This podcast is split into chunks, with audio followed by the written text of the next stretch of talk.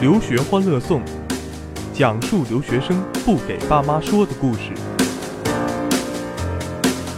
留学欢乐颂，今天我们请到了是我们来自于康奈尔和来自于康奈尔做邻居的两位嘉宾啊，一位叫张璇，在康奈尔大学读的本科，三年就毕业了啊，今天可以请他给我们详细讲讲康奈尔的那些风云的故事。另外一位一直蹲在康奈尔旁边，据说是后山啊，在那读书，集美貌、才华与笑声于一身的美女嘉宾莫非。哎，大家好，大家好，好久没见哈。好，现在话题交给你们俩了，我可以停了。我们一个是康奈尔大学的主人，一个是康奈尔大学旁边觊觎已久的邻居。对，邻居啊。你们都来自一个叫风景美丽的小镇，叫伊萨卡，据说是个旅游胜地，你们感觉到了吗？完全感觉不到哎，你有感觉到吗？嗯，我感觉好像这个，我不知道你怎么样哈，我是还蛮爱那个地方的，但我可以用我妈妈第一次去那个地方的描述。来表述一下，因为这个当时我是毕业典礼嘛，我妈就开车，开车这个就是飞到那个美国，就是开车到我的这个学校，也就是城市之后，她就跟我说了这么一句话，她就觉得她真不知道自己女儿是怎么想的，就为什么会把自己申请到这么一个鸟不拉屎的地方，所以我也很难告诉你它到底是不是一个旅游胜地。莫非你那个大学是叫伊萨卡卡？没错，对对对对对对对，我就是我们学校，就是我我们学校其实是怎么来的哈？其实跟康奈尔有非常。严重的逻辑关系，就是我们学校发现什么呢？自从有了康奈尔之后，康奈尔是特别特别的好。之后大家发现，哎，但是本地的学生都升不到康奈尔，于是我们学校就应运而生了，是这么样的一个逻辑，好像是。这这是这是真事儿吗？我不知道呀，我觉得好扯啊。我们学校前身是音乐学院。我完全不知道你们两个人大两个大学，也不知道你们两个大学所在的地方。但是就我的了解，康奈尔是一所。非常非常大的公私合营的学校啊，简单介绍一下吧，那就嗯啊，康奈尔好像是有七个学院，然后里面是有几个是公立的，有几个是私立的，然后像公立的公立的是什么种田的那些项目吗？科目吗？啊，对对对对对，农学院就是公立的学院，私立的呢？私立的就像文理学院呐，然后我们学校还有一个特别有名的酒店管理的学院呐，这样还有工程学院呐，就都是私立的学校。莫莫非你你们经常去那儿交流吗？你们俩？对啊，就是我们对康奈尔大学是这这个非常怎么说呢？是这个感情很复杂的。因为首先我们学校是可以随便在康奈尔选课的，就有这个非常良好的这个睦邻关系。但另外一方面，你比如说你看我们学校官方网站上，你就能发现啊，他是这样介绍：他说，这个我们学校就是伊萨卡学校学院，是具有就是能看到康奈尔最美丽的景色的那个 view。就是你如果想看到最漂亮的康奈尔，你必须来我们学校看。就是我们是这个逻辑。这是个什么逻辑？在山下是吧？是可以。我们在你们其实我们是 South Hill，我们是在南山上，你们是应该是另一个山头嘛？就是我们其实是可以隔这个隔山相望的。但我估计你们应该是没看过我们，我们常常这个在南山上看你们。我肯定是看过，我就是不知道是哪个山。我我我脑海里感觉是两伙土匪隔山相望，一会儿大土匪，一会儿小土匪。不，因为康奈尔这个学校真的是，我觉得感情很复杂。因为每次我们开车出去玩的时候，哈，路上如果见到一头鹿，你就会看到它的左耳上往往就戴着一个类似耳环一样的东西，其实是个标签儿，上面写着名字。就是康奈尔所属，就是你说这个学校是很霸道的，就是为什么这个城市的鹿也是他们家的？你说鹿是跑的鹿，是那个动物是吧？我说那个动物，对我不是高速公路。啊，对啊，我反映的是 不要把，但是我我以为你们是什么要想从此过留下买路财那个。哎，这是扯扯扯到哪去了？今天主题是康奈尔对吧？康奈，我们聊的是康奈尔的这个学习，聊的是康奈尔的学习，聊的是康奈尔的传统，聊的是璇儿张璇儿。其实张璇是，我知道他在康奈尔并不满足于他的野心啊，他在康奈尔很快就毕业了，据说三年就毕业了。这康奈尔是是有什么你招惹他的地方？为什么要读这么快？要这么快的离开他吗？说 实话吗？说实话吗？呃，你先说个话，你我我也很好奇，对我你先你先说个假话，我们看好不好听。假话呀，假话是什么？三年毕业显得我比较厉害是吧？这个是大假话。嗯，装逼成功了。对，嗯，对。实话就是省钱呐。张璇在那边读的什么专业啊？我学的是数学专业。哇，数学，你是不是读得快？但是我相信有的人就想数学想读得快也读不了那么快啊。你当时是不是确实是展现出了超出常人的学习能力啊？跟我的同学相比，其实我觉得没有啊，就是因为去之前有上那些 AP 课嘛，然后这样的话就可以顶很多的学分儿。然后一般很多专业的话，它专业课其实要求是非常少的。然后像我们数学的话，上九门课就可以了。然后其他的课就是学院自己内部的各种乱七八糟的要求，比如说要上几门就跟历史有关的课呀，或者是跟上社会学有关的课呀。然后这些就上的比较杂了。然后如果就是九门数学课的话，上的话相当于基本上三年的话，肯定也是能上完的了。那你一共大概修了多少门课？我没有太数过多少门课，这样的话是这样算吧，三年的话一共是六个学期，一个学期上五到六门课，这样的话大概是完了不会算数了，三十是数学专业吧？数学专业的学生不算一百以内的加减法，算的都是好几个亿的东西。不是，哎，我是我是有点好奇了，就是这个为什么要选数学专业？是纯数学吗？纯理论课？张璇数学非常非常好。但这也不是你，你是很很好，就是什么很好会学什么？我觉得这个不是理由哎，这个是这个是张璇选选数学的理由吗？呃，我应该是因为很喜欢，所以选的它。然后也可以说是没有找到另一个要带的专业是什么，就是因为很多人去美国是学数学专业嘛，但大部分都是双专业的时候学数学。很多人都会带计算机或者经济。对，因为你一说数学，就瞬间想不到这个这个数学它对应的，比如说对应的这个，一般好像都是应用数学的某些理论，是不是应该在计算机中是有一定的应用啊？我因为我是学文的，我就是这边比较比较比较比较懵。你说的确实是，就是很多人都是学计算机和数学，或者是经济和数学嘛。但是我个人来说，不是特别想这么搭。我最开始去的时候 是想学数学和经济的，但是上了一年的课，觉得经济兴趣不是特别大。然后之后发现我比较喜欢 学生物，之后是想要数学和生物双专业的，但是后来因为要早毕业，所以生物专业就没有拿到。哦，就是就是毕业的时候拿的就是数学的文理学院的数学系的学士毕业。对，然后有一个小专业的话是生物。呃，我有一个很直接的问题，就是读的那么快，会不会校外的乐趣少很多呀？啊，可以这么说吧。那你说，你作为一个国际学生，嗯，就问的直接一点，三年的学习，如果假比方，你刚才说到一个问题，就是三年读书可能会省钱一些，但如果说我们假设一下，呃，钱的这个问题不是问题的话，你是否不会选择那么快毕业？啊，那肯定的，当学生还是最幸福的。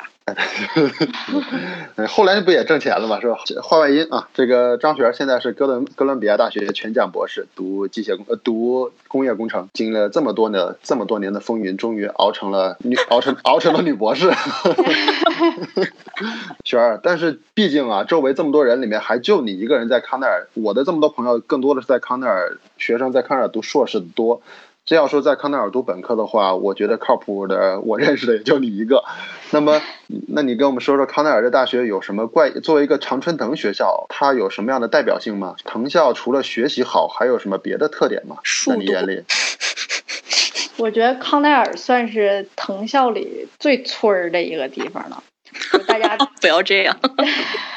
这个事实，大家都说在这个地方绝对是学习的最佳圣地，因为你想干别的都不行了，只有专心学习，因为旁边实在是没有玩的，也没有吃的。我我记得康奈尔大学是不是有一些比较好的传统啊？藤校是不是有一些比较好的，就是学生哎，反正也没什么事儿干，疯玩的一些传统？这个学校有什么传统你知道的吗？比如说要期末考试的时候，大家会到学校操场上大喊大叫，算是一种发泄的情绪吧。这是个疯人院大学，这是怎么都是这样的吗？啊。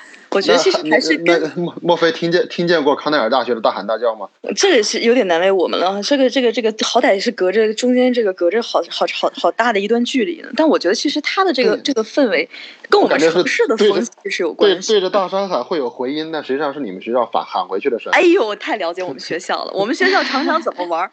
我我不知道这个这个张璇儿这个读书的时候这个怎么样哈？但我当时在的时候，我们学校特别喜欢在宿舍楼上就是摆那种，就是宿通过宿舍楼。各房间开灯不开灯，摆那种字母，之后让康奈尔康奈尔那边看，所以我觉得这个两个学校之间就是还是蛮爱的深沉的，最起码我们单方面还是蛮爱的深沉。你知道这感觉？觉得我好想回去再读一年呢。你这 你这感觉？你一起回去。你这感觉是啥吗？你这感觉是康奈尔大学的学儿是明星，然后你那边是粉丝在那举着 LED 迷妹。对，迷妹们。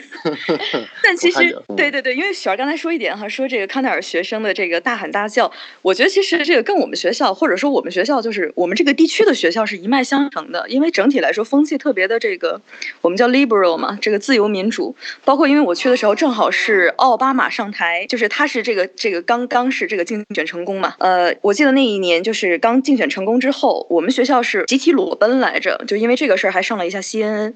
所以就是你可见这个城市的整体，它大概就是这么一个状况。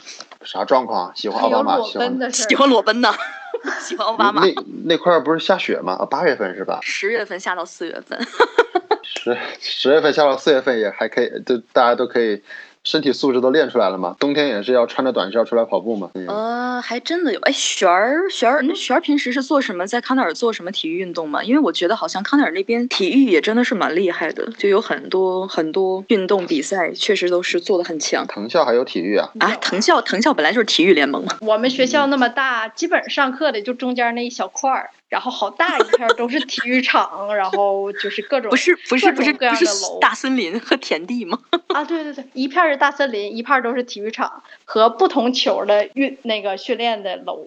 其实哎其实刚其实我感觉张璇刚才说了一个轻描淡写的说了一句话，就是好想再回去再读一次。其实说起来，其实其实说的我也想回回到学校再读一次。我觉得我当年读书的时候感觉囫囵吞枣，然后很快也是一个本来两年的项目被我一年就毕业了。张璇这边本来四五年的可以慢慢享受的事，也是各种原因三年就毕业了。那雪儿啊，如果现在再重读一次的话，你最想改变的是什么？哎，这个可以说，要是可以早点遇见我男朋友的话，就可以多一些时间是两个哎。哎哎哎哎哎，有情况、问哦。出问出新话题了，有料可以聊了。这算是一点了，你提对了。然后还有的话就是可以放慢脚步，慢慢学习，然后更多的像出去 social 一下，感受一下学校吧。其实大学里好多，这这么说吧，就是就是我们当时读书的时候没有留学欢乐颂可以听啊。哎呦，我就是想说这事儿，我就觉得其实就是现在回头看，当时其实是很懵懂的，就很多事情其实如果早点知道，可能会活得更开心，或者说少走一些弯路。但那个时候其实周边就没有那种特别好的一个信息的来源或可以参考的东西，所以有时候你说让我回头看，我是挺想回去重过一下大学生活，我觉得应该好像会过得更风光一点的感觉。咱们进一段小广告。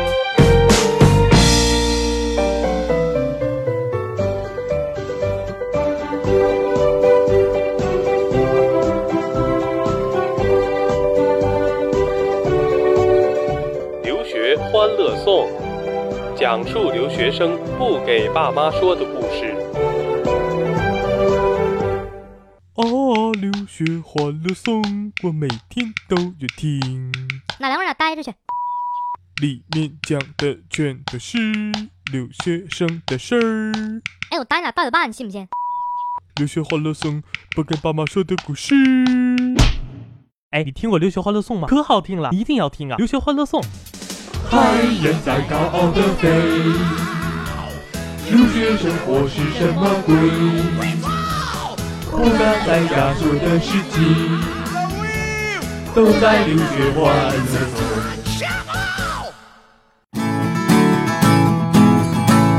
啊，咱们广告回来。那其实回到大学学二，那你就是从回到大学开始，你那你大学这三年，其实从你的刚才只言片语的描述中，我感觉就是玩的也很少，然后就是 social 也很少，然后可能也没有来得及谈恋爱，但是就顾着说在学习方面很早很快的就先毕业了。那毕业的当刚刚毕业那时候的感觉是什么样的呀？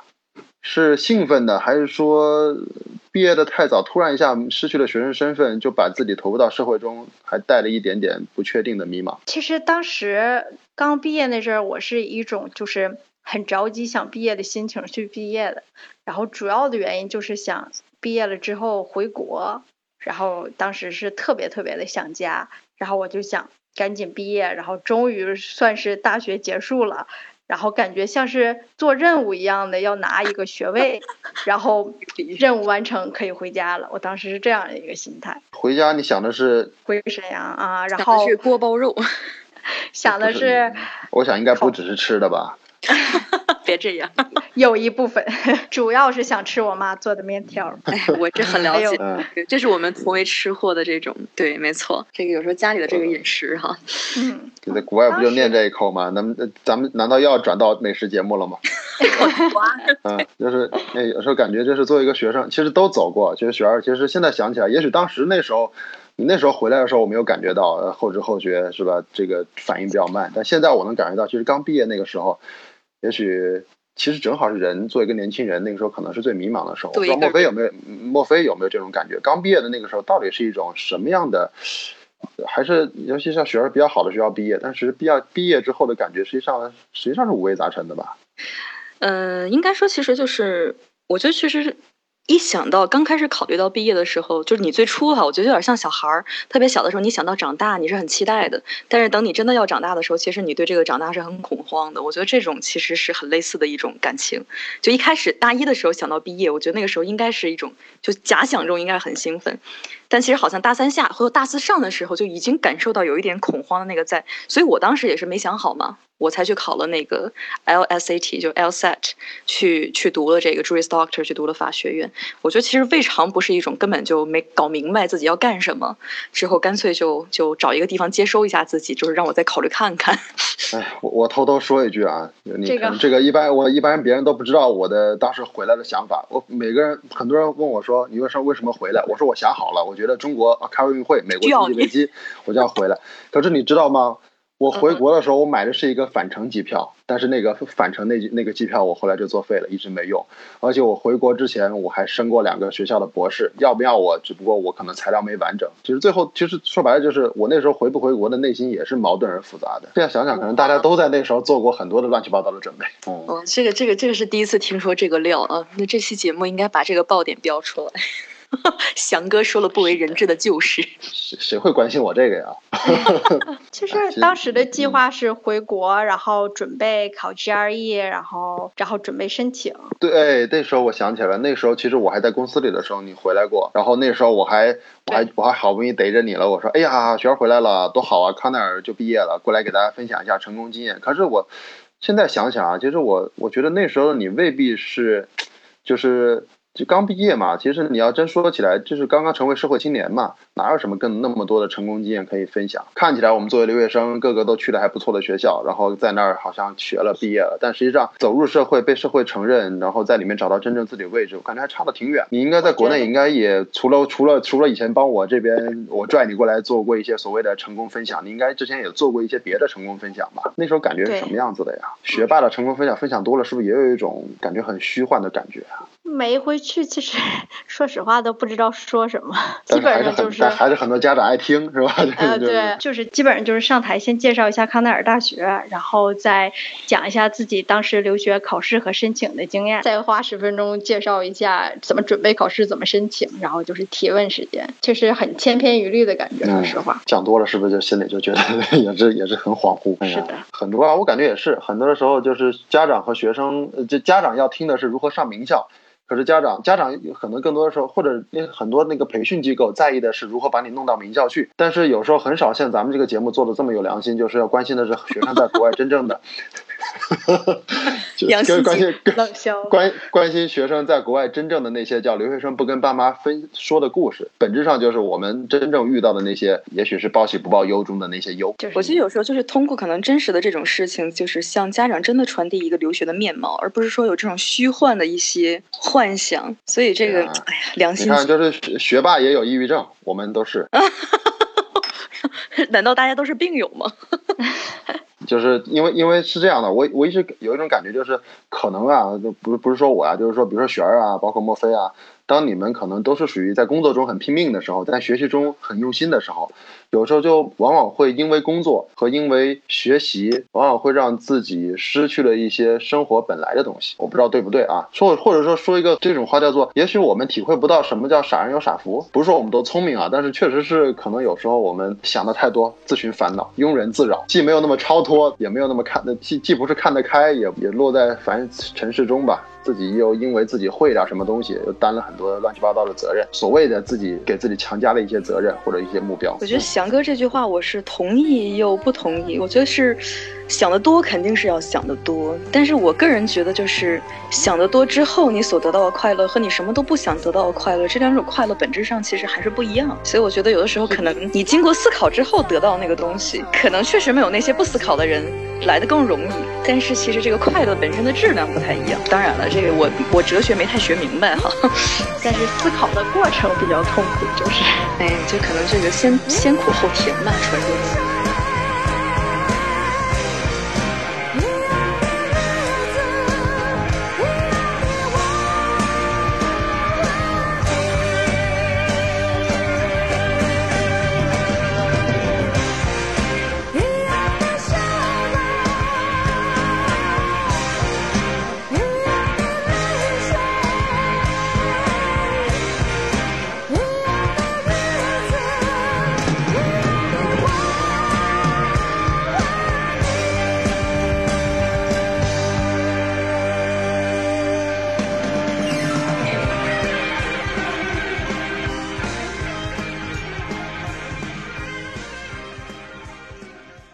亲爱的，你今天找我有什么事情吗？我要跟你分手。